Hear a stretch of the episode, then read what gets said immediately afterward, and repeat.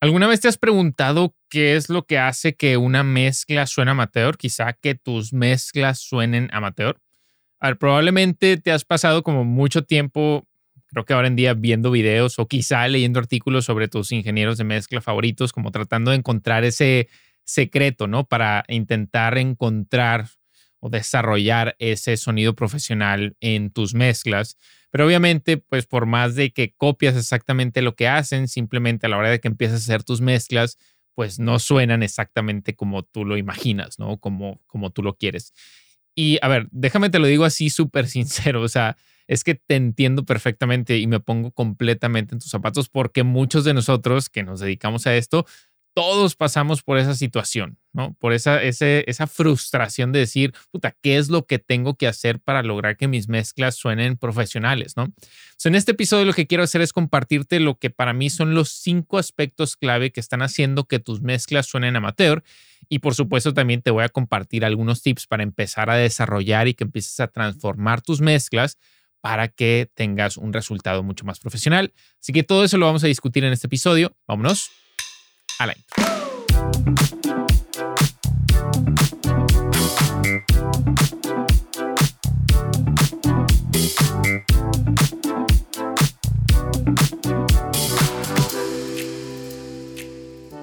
Hey, hey, ¿qué tal? ¿Cómo estás? Yo soy Héctor John, tu host aquí en el podcast de audio producción, en donde siempre nuestro objetivo es ayudar a productores e ingenieros en audio emergentes a crear mejor música desde sus home studios. Bienvenido a este episodio número 24 en donde vamos a platicar sobre un tema súper interesante que quizá también puede ser un poquito frustrante, el qué es lo que hace que tus mezclas o que una mezcla suene amateur. ¿Por qué diablos tus mezclas siguen sonando amateur y no consigues el resultado profesional por más que lo intentas y lo intentas y lo vuelves a intentar. Afortunadamente, yo ya he pasado por esa situación.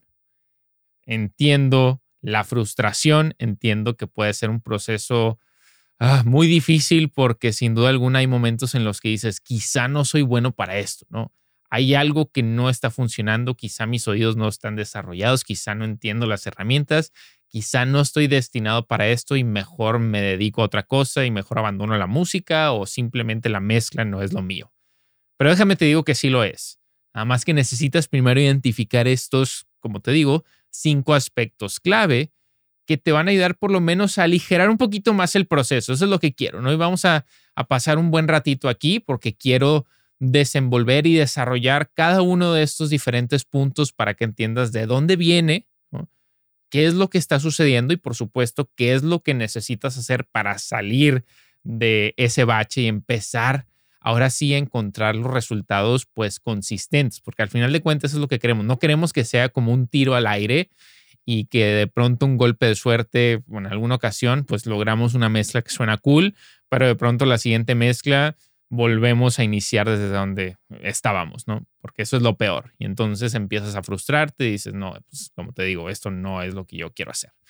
Así que bien, voy a estar también volteando porque, oh, por aquí por allá porque tengo mis notitas ahí apuntadas. No quiero que se me pase absolutamente nada en este episodio. Venga. Ok, a ver.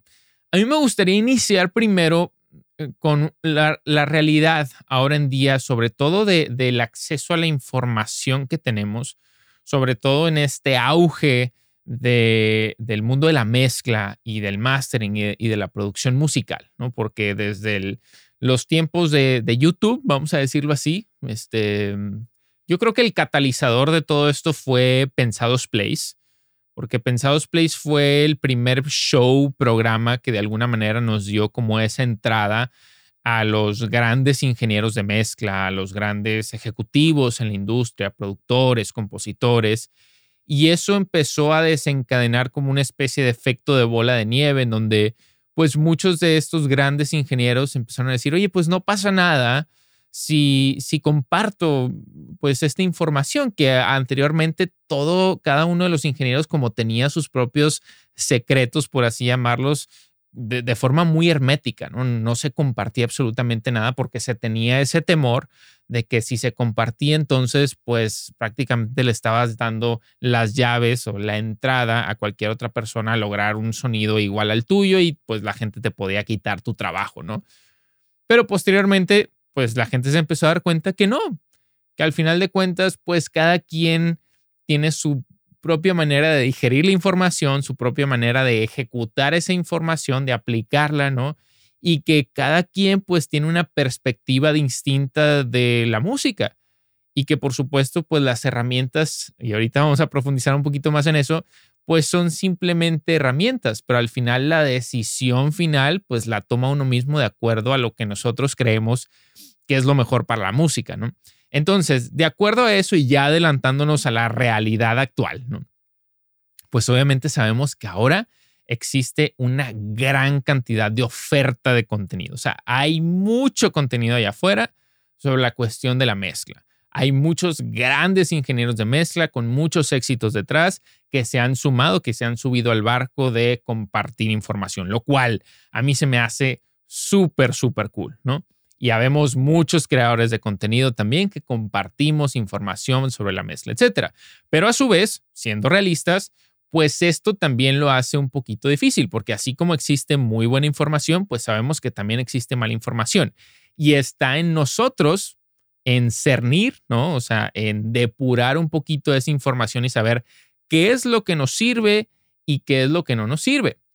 El problema es que cuando vas empezando, pues el, el dilema está en cómo sabemos qué es lo que sí nos sirve y qué es lo que no nos sirve.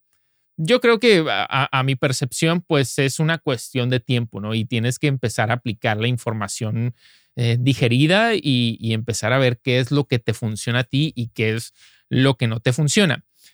Pero una de las cosas que sucede eh, cuando estamos estudiando estos grandes ingenieros de mezcla, y por lo menos yo te lo comparto desde mi experiencia, porque de verdad que yo soy, te puedo decir que soy de las personas que me he sumado a infinidad de cursos, ¿no? Y infinidad de tutoriales y plataformas. Es más, sigo siendo miembro de muchas plataformas que a veces tengo como el, pecado de que ni siquiera utilizo, ¿no?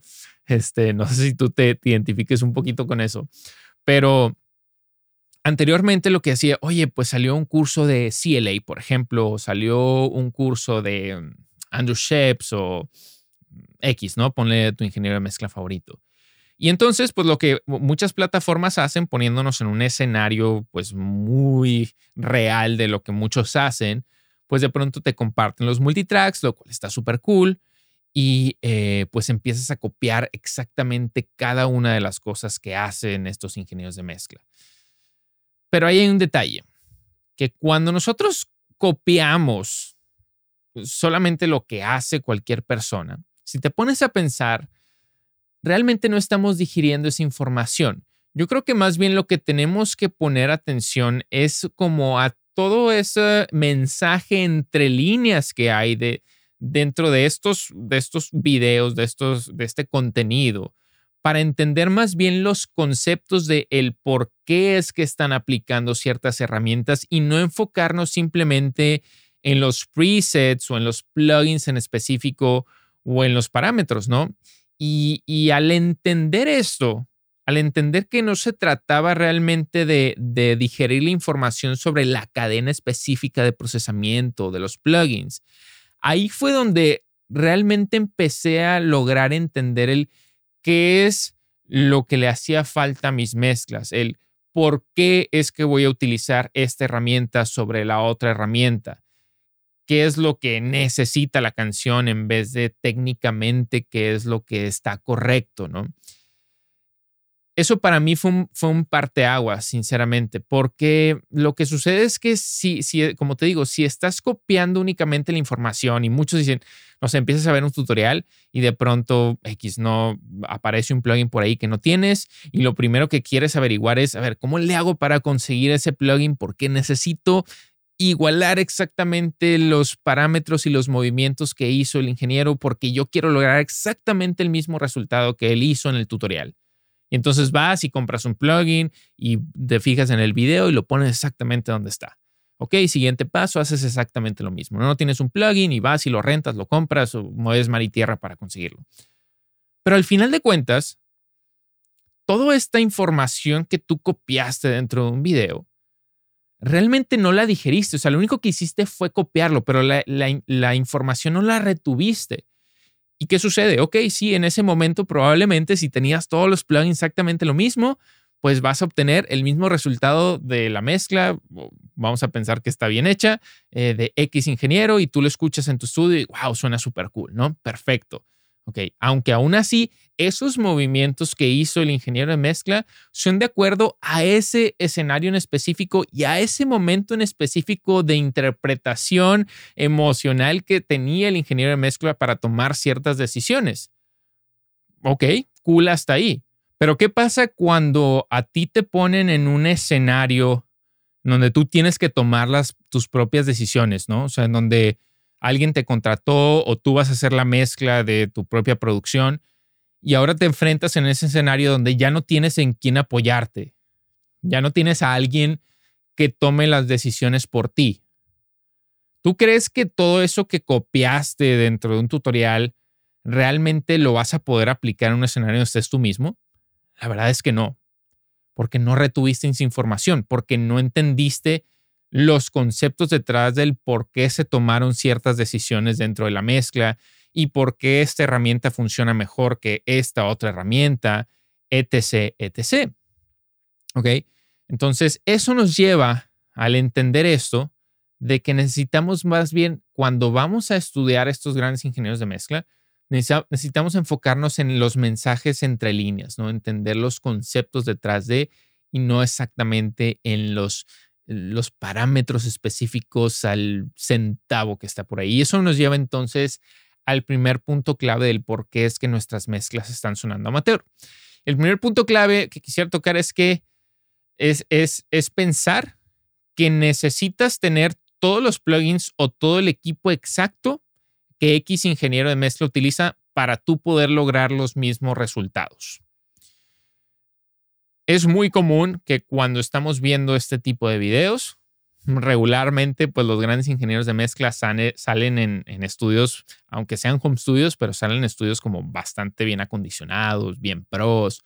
Hay algunos que, trabajan más desde su laptop, tipo, no sé, Andrew Shapes, pero pero hay muchos otros que aún así, independientemente de que ya estemos, se haya movido mucho al home studio, pues muchos siguen trabajando en estudios de grabación pues bien hechos. Pero también tenemos que entender que estos grandes ingenieros de mezcla pues nos llevan a veces 20, 30 años de experiencia más de lo que tenemos. Y regularmente, como muchos de nosotros empezamos, pues, o sea, empiezas desde abajo, ¿no? Y empiezas teniendo el equipo mínimo. Y obviamente conforme más empiezas a avanzar en tu carrera profesional como ingeniero de mezcla, empiezas a conseguir mejores clientes y empiezas a poder cobrar mejor, pues naturalmente siempre nos, nos vamos balanceando hacia querer comprar mejor equipo y, querer tener las mejores instalaciones que estén a nuestro alcance. ¿Para qué? ¿Por qué? Porque, nos, porque con eso te ayuda a lograr, a lograr mejores resultados de una manera más rápida. Creo que ahorita estamos en ese punto en donde no necesitas tener todo este equipo como súper, súper pro para lograr buenos resultados, pero sin duda alguna el pues tener todos los elementos, todos los factores dentro de la ecuación bien alineados y en el mejor estándar posible, pues naturalmente te va a ayudar a llegar a la meta de una manera más rápida que si no los tienes. Y precisamente eso es lo que tienen muchos ingenieros de mezcla pro. Sí, los vas a ver en grandes estudios de grabación y con mucho equipo, a veces algunos trabajando de forma híbrida o a veces muchos con infinidad de plugins, etcétera. Pero esto no significa que tú necesites tener esos plugins para poder lograr un resultado profesional o que necesitas esos monitores o esos audífonos o ese equipo analógico externo y que si no lo tienes entonces eso te está privando de conseguir un resultado profesional. Eso está muy lejos de la realidad, muy, muy, muy lejos de la realidad. Como Tom Lord Alch, famoso el, hermano de CLA, ¿no? Lo dice, dice, no es, no son los plugins, no es el equipo, son tus oídos y la manera en la que utilizas tus oídos y tu gusto musical para aportarle algo a esa canción. A mí me gusta como salirme un poquito del, del ámbito de la mezcla y poner como una, un escenario muy parecido que creo que nos ayuda a tener este concepto mucho más claro. O sea, es como si tú de pronto quieres eh, tener un carro, un auto de Fórmula 1 si ni siquiera sabes manejar. O si ni siquiera sabes manejar, si ni siquiera te has subido a un auto de carreras. ¿De qué te sirve, no? ¿De qué te sirve tener un auto de Fórmula 1 si no lo sabes manejar? Si no sabes el funcionamiento, si no sabes cómo sacarle el mejor provecho y cómo vas a poder ganar esa carrera. No te sirve de absolutamente nada. Creo que primero necesitas empezar por saber cómo manejar un auto y de ahí entonces vas escalando los peldaños para decir, oye, yo quiero ser un piloto de carreras profesional. Ok, ya que sé manejar y ya que tengo mi experiencia, ya que he hecho algunas carreras, etc., entonces empiezo ahora sí empezar a, empiezo a probar diferentes autos, autos más potentes, más veloces, etcétera, etcétera. Pero necesitas saber el funcionamiento. Entonces, como bien lo dicen, o sea, de nada te sirve tener los mejores plugins o los mejores monitores o los mejores audífonos si realmente vas empezando y no tienes ni idea de por qué es que suenan mejor estos que otros, por qué es que estos te van a ayudar a lograr un mejor resultado, qué es lo que este plugin tiene distinto a este otro plugin y en qué escenario elegirías este sobre este. Todo ese tipo de factores es bien importante considerarlos y tenerlos o, o saber aplicarlo correctamente para entonces pues nosotros poder empezar a lograr un mejor resultado, un resultado profesional, pero necesitas conocer tus herramientas. No necesitas tener los plugins específicos que tiene X productor, X ingeniero para lograr resultados profesionales. Si sabes el por qué es que necesitas este plugin sobre este otro plugin, qué es lo que te da este plugin que no te da este otro plugin, y entonces quieres ir a comprar ese plugin porque te va a dar un X beneficio, perfecto, pero necesitas saber eso. No es nada más comprar un plugin por comprar un plugin. Entonces, es bien importante tener ese concepto claro. Ahora vamos a pasar al segundo punto y es el eh, eh, sobreprocesar la mezcla, ¿no? Ahora, esto normalmente sucede porque quieres como forzosamente utilizar todas las herramientas posibles a tu alcance, ¿no? Tenemos como esa idea de que mm, el el dejar un instrumento sin nada de procesamiento es como un, un error garrafal o estamos cometiendo un pecado capital en nuestro proceso de mezcla, porque al final, pues nos están contratando para mezclar y, y pues el ingeniero de mezcla tiene que procesar las pistas, ¿no? Pues no, la verdad es que no siempre es el caso. Como bien lo dice eh, Manny Marroquín, dice, la clave en la mezcla no es exactamente qué tanto vas a hacer o qué tanto vas a procesar a cierta pista, sino entender cuándo es que tienes que dejar un cierto elemento en paz, cuándo es que no lo tienes que tocar y lo tienes que dejar por sí solo porque así es como está funcionando. Entonces, eh, para eso, pues necesitas tener como una mejor perspectiva y, una idea un poquito más clara de exactamente de, qué se trata el tema, ¿no? y, qué función tienen esos elementos, que ahorita eso nos va a llegar perfectamente al, tercer punto, ¿no? Pero es qué función tienen esos elementos dentro de la mezcla para entonces saber si lo tenemos que dejar en paz o si no. Hay muchas ocasiones en las que si la producción está muy bien hecha, si los productores hicieron un buen trabajo, pues la, la calidad de las pistas ya está ahí y, los productores se tomaron el tiempo necesario como para entender cómo es que fueron a desarrollar ese arreglo y si la pista no necesita procesamiento, si la mezcla necesita procesamiento mínimo, pues entonces necesita procesamiento mínimo. Lo que la, la mejor forma de hacer esto es despegarte un poquito de la pantalla, despegarte un poquito de la parte técnica y darte cuenta que, que al final todo esto se trata de, de emociones, ¿no? Y qué es lo que te está tratando de evocar la canción emocionalmente. Entonces, si te despegas de esa parte técnica y pones atención a qué es lo que te está indicando la canción, te va a quedar mucho más claro de cuándo es que tienes que procesar un elemento y cuándo no. No te vayas nada más con, con cuestiones de, ok, necesito ecualizar esto para hacer espacio aquí, para hacer espacio allá. No, eh, o sea, elimina todo ese, ese, ese mugrero de la cabeza y enfócate nada más en lo que estás escuchando. ¿Qué te está diciendo? Oye, si ese elemento que tú escuchas ahí te suena bien, te suena bien. Si hay algo que te está molestando ese elemento, ok, te está molestando y vas y ejecutas y haces algo al respecto para que no te moleste pero no es nada más porque me dijeron que necesito utilizar un filtro de paso alto, porque los pads los necesito ecualizar así, los necesito, comprimir así, así, entonces lo tengo que hacer. No, la decisión siempre tiene que estar de acuerdo a lo que tú estás percibiendo emocionalmente, lo que te hace sentir esa canción. Si te gusta, te gusta, si no te gusta, no te gusta. ¿Ok? El tercer punto, bueno, más bien, que voy a invertir un poquito estos puntos, pero el, tercer punto es no tomarte el tiempo de entender el arreglo musical. Por eso te comentaba que, nos, el punto anterior nos iba a llevar a, este punto. La verdad es de que esto es, un factor importantísimo.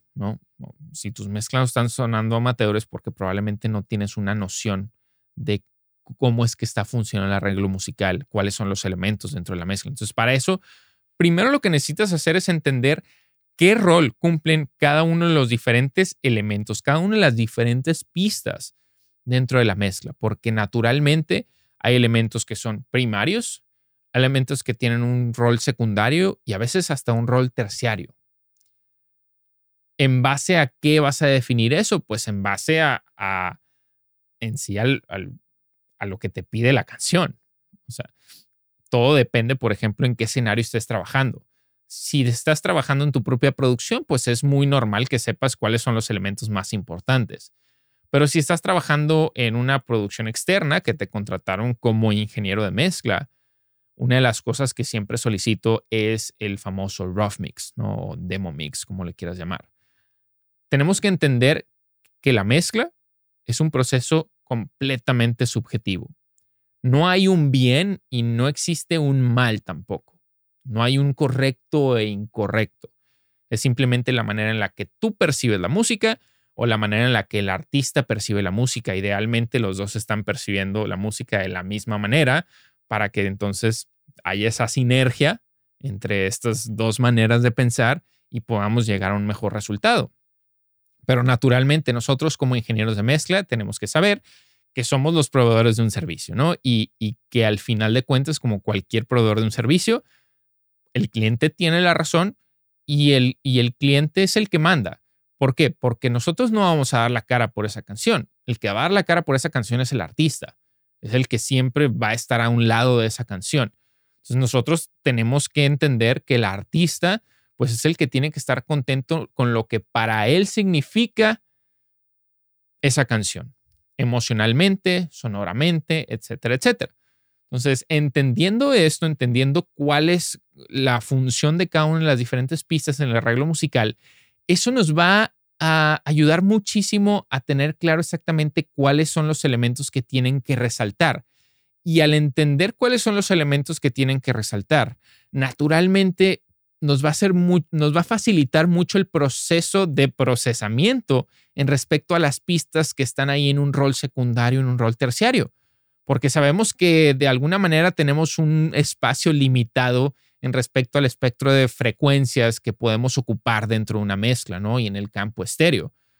O sea, no podemos tener a todos los elementos compitiendo con las mismas frecuencias, con los mismos volúmenes, etcétera, porque si no, pues no vamos a, o sea, todo va a sonar muy difuso y no vamos a tener claro exactamente, pues, qué es, o sea, no, no vamos a poder distinguir a los elementos más importantes al tener esto claro, entonces, pues sabemos que podemos aplicar quizá a veces un procesamiento un poquito más agresivo en las pistas que están dando un rol de soporte para que entonces puedan resaltar esas pistas de, de rol estelar.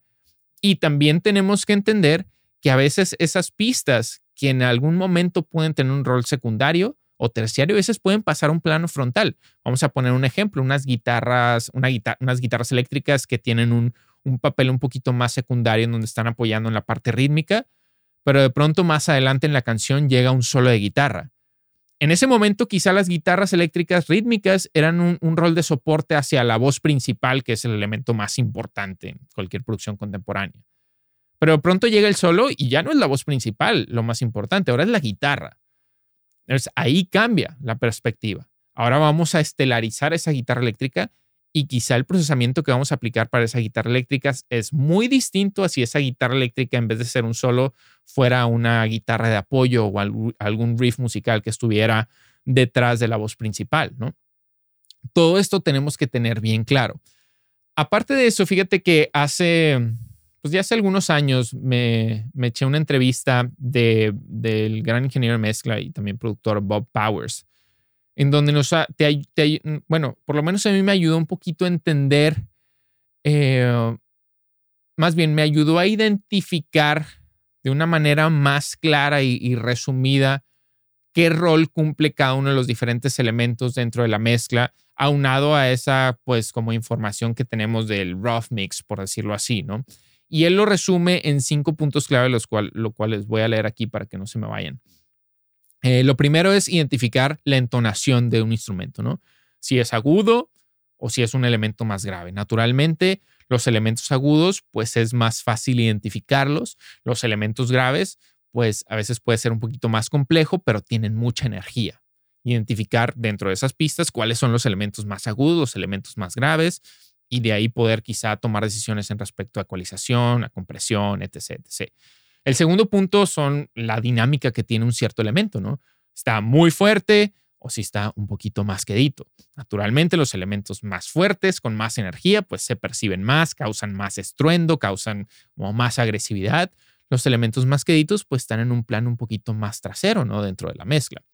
El tercer punto es el timbre de un instrumento. Si suena muy brillante o si suena un poquito más oscuro. O sea, un brillante significa que tiene como mucha presencia. Naturalmente ese instrumento, esa pista, pues se va a percibir más al frente. Un elemento que está más opaco se percibe más atrás. Quizá dentro de la misma producción el productor eligió que ese elemento estuviera más opaco por lo mismo de que tiene la intención de que suene un poquito más atrás. El punto número cuatro es la articulación de alguna pista. Por ejemplo, si tienes un hi-hat, pues algo como muy staccato, entonces eso hace que la transiente inicial de, de esa fuente pues se perciba como muy al frente, muy cercana. A diferencia de cuando tienes un elemento más legato, quizá por ejemplo un piano, unas cuerdas o unos pads, pues eso se puede asentar un poquito más atrás en la mezcla. Y por último, el quinto punto es la actividad que tiene un cierto elemento entre la mezcla. Es muy diferente si tienes un sintetizador arpegiado, así tienes un pad que está simplemente... O sea, es muy diferente porque el elemento arpegiado, pues naturalmente al tener más actividad, pues captura la atención del oído mucho más fácilmente. Entonces, estos cinco puntos eh, lo, lo, lo, resumen de una manera muy clara y creo que puedes como, como hacer una especie de checklist dentro de cada, cada una de las pistas para entender, a ver, ah, ok, este elemento es staccato, este elemento es más legato, oye, este suena muy fuerte, no, este suena un poquito más quedito, este está más opaco, em, este tiene este cierto tipo de timbre, la entonación, etcétera. Y eso te va a ayudar también a identificar más fácilmente qué rol cumplen cada uno de estos elementos dentro del arreglo. El rough mix también te sirve muchísimo para entender la, eh, el punto inicial de que tiene el artista, sobre todo cuando estás trabajando para alguien más, ¿no? Porque como te digo que, que este proceso es muy subjetivo, lo que queremos hacer es que el rough mix nos ayude a tener ese, ese punto de partida que hay de rough mixes a rough mixes. Hay unos rough mixes que están muy bien hechos y otros rough mixes que no están tan bien hechos, pero que de alguna manera como quiera te dan una perspectiva de balances, de posicionamiento en el campo estéreo, este, de los elementos más importantes, los elementos que están más atrás, etcétera. Y hay rough mixes, como te digo, están muy bien hechos y en ese caso entonces dices, bueno, yo tengo ya el rough mix, ¿cómo, cómo puedo igualarlo y después mejorarlo? Y, y si entiendes esto, ¿no? Si puedes lograr este resultado, te prometo que la gran mayoría de las veces los clientes van a estar súper contentos porque, porque vas a estar exactamente en el mismo canal de lo que ellos querían.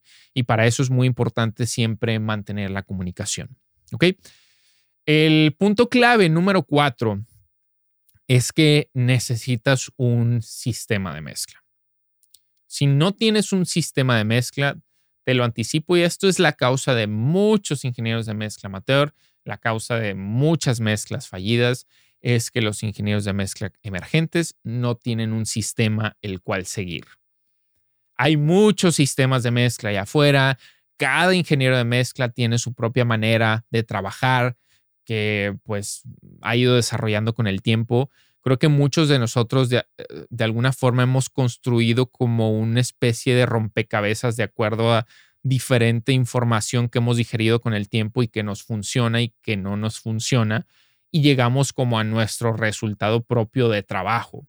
Eh, ahí está mucha magia.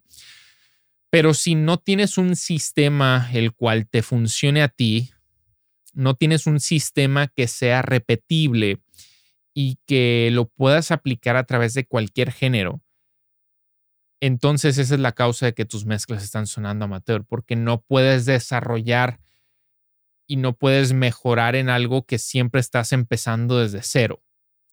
Cuando tienes un sistema que te digo que es repetible, siempre estás encontrando el cómo mejorar ese sistema o cuáles son las áreas de debilidad dentro de ese sistema y encontrándolas cómo puedes convertirlas en áreas de fortaleza.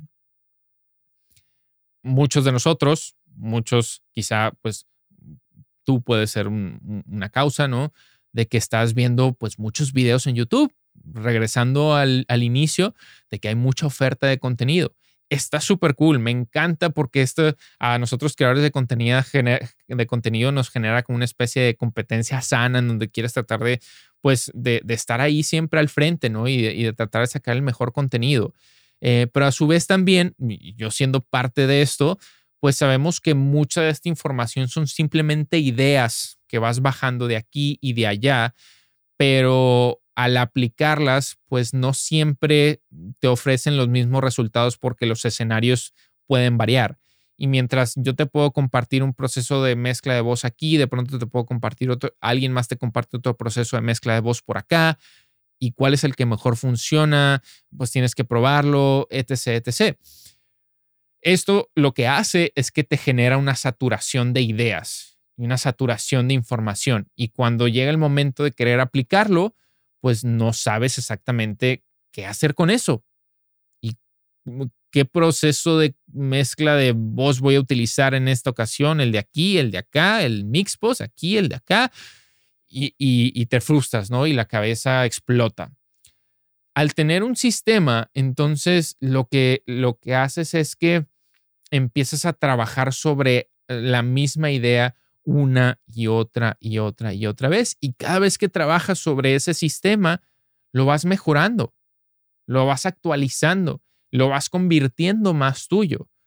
No estoy diciendo que tienes que desarrollar tu propio sistema de mezcla porque pues siempre empezamos con, bueno, yo por lo menos inicié con sistemas de alguien más. Es más, hasta la fecha yo aplico un sistema de mezcla que no es propietario mío, pero que lo he ido modificando para hacerlo mío y es el sistema de mezcla Browerize, que como ya lo he compartido en muchas ocasiones, a mí el sistema de mezcla Browerize me cambió mi vida profesional por completo, porque es un sistema que que te pone de alguna manera el 80%, 80 de, los, de los resultados desde el inicio, porque está basado en una especie de calibración, de plugins, eh, de entender los conceptos de la mezcla, de la parte emocional, del proceso de la mezcla de voz.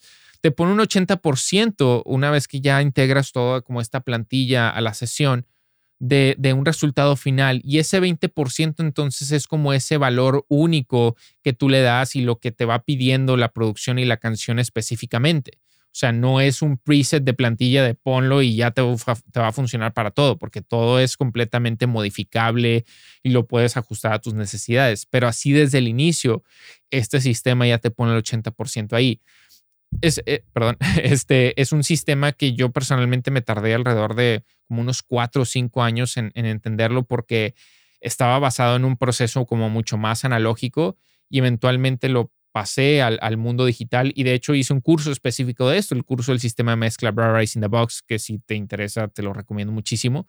Eh, y bueno, voy a hacer aquí el plug del curso porque lo creo muy valioso.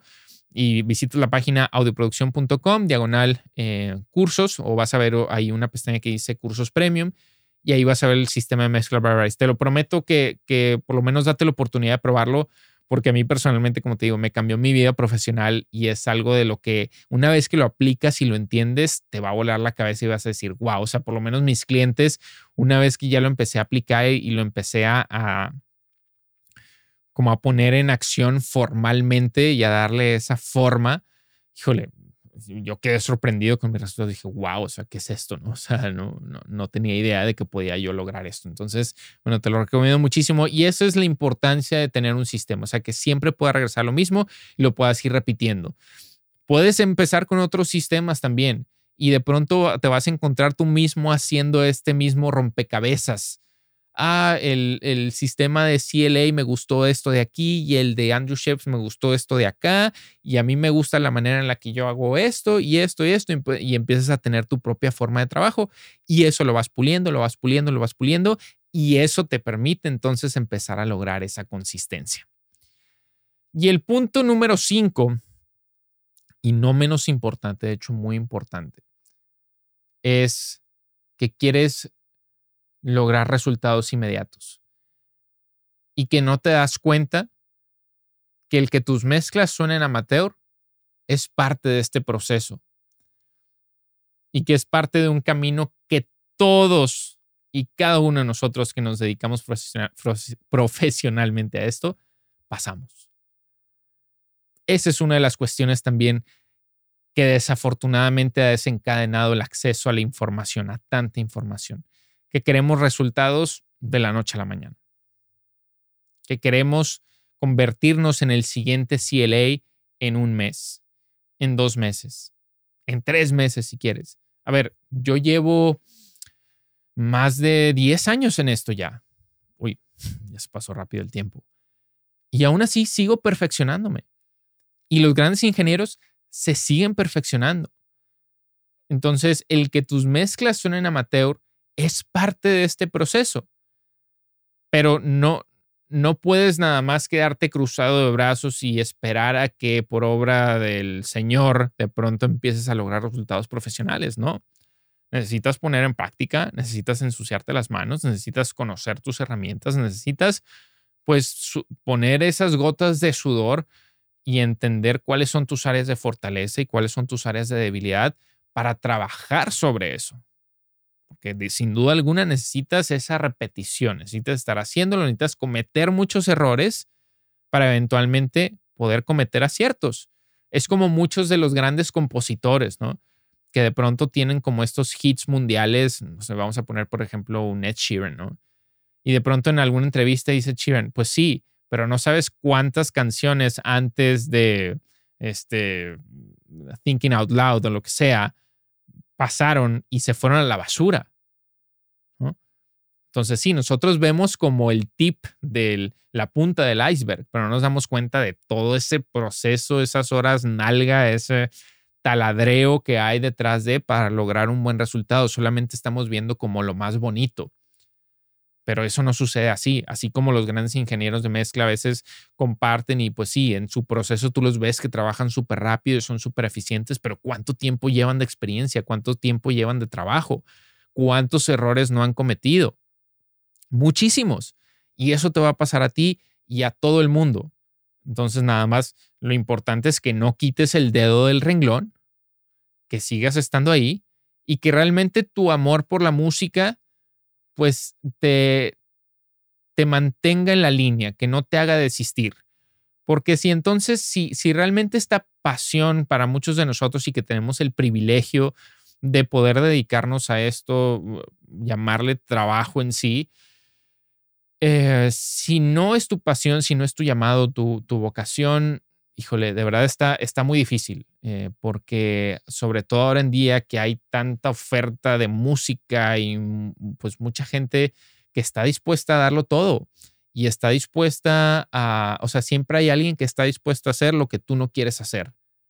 Entonces siempre tienes que tener eso en mente, porque entonces esa persona quizá pues va a sobresalir sobre ti y entonces te va a quitar oportunidades de trabajo, y te va a quitar pues, oportunidades de, sobresalir, etcétera, etcétera. Dale tiempo. Como bien decía el, padre de uno de mis mejores amigos, es un dicho acá muy, muy de, de rancho, como se dice. Dice, los aguacates se acomodan en el camino. Las cosas se van acomodando poco a poco y lo que tú crees que es el camino correcto, quizá y no es el destino para ti, de pronto van a salir otras oportunidades por aquí por allá. Dale tiempo. Esta es una industria, esta es una carrera que se cuece a fuego lento. No, no desistas, pero como te digo, siempre enfocándote en la parte del trabajo. Porque así como, ah, bueno, pues sí, es que ya llevo 10 años, pero no he hecho ni madre, pues, pues no, mi hermano, no te va a pasar nada, ¿no? Pero si estás ahí intenciando, intenciando y estás trabajando sobre tus herramientas, sobre mezclas, tratando de vender tus servicios, etcétera, etcétera, eventualmente van a llegar estas oportunidades, van a empezar a llegar los resultados más consistentes. Este, vas a empezar a entender cómo trabajar dentro de tu propio espacio, cuáles son esas cosas que quizá te están como inhibiendo un poquito o, o están como, como ralentizando un poco ese proceso, porque también es, es, algo importantísimo el conocer tu, tu espacio de trabajo, ¿no? Sí, pues ya ahora en día muchos de nosotros trabajamos en home studios como pequeños que quizá no están acondicionados acústicamente, pero, pero yo siempre digo, a ver, el oído, o sea, al final podemos trabajar sobre cualquier escenario. Y como lo comenté, como te lo comenté al principio, el hecho de que trabajemos sobre escenarios poco óptimos no significa que no podamos lograr buenos resultados. Que nos va a costar más trabajo llegar ahí, sin duda alguna. Pero que podemos lograr buenos resultados, podemos lograr buenos resultados. Entender tu espacio de trabajo, tus monitores, tus audífonos, otros sistemas de reproducción, bouncear tu mezcla, escucharlo en otros lados, regresar, repetir, etcétera, etcétera. Esto eventualmente te va a llevar por el camino correcto. Así que bien, pues estos son los cinco puntos clave del por qué es que tu mezcla está sonando amateur. Ya sabes, si te gustó este contenido, este podcast, si nos estás escuchando en formato podcast, ya sea en tu plataforma favorita, no te olvides de dejarnos un review. Y también si nos estás viendo en formato video podcast, pues no te olvides de dejar aquí en la sección de comentarios qué te pareció este episodio, si le crees de valor. Eh, quizá algunas otras cositas agregarías de por qué es que las mezclas están sonando amateur, qué problemas te has visto, con cuáles problemas te has enfrentado que han sido como los más tediosos, los más difíciles, ya te encuentras apenas empezando, ya estás del otro lado, lo que creas importante, por favor, déjalo por aquí por atrás. Así que pues me encantó platicar contigo, me encantó que estuvieras por, por aquí conmigo en este pequeño espacio, gracias por darme este tiempo de conversar y nos estamos viendo próximamente en el siguiente episodio.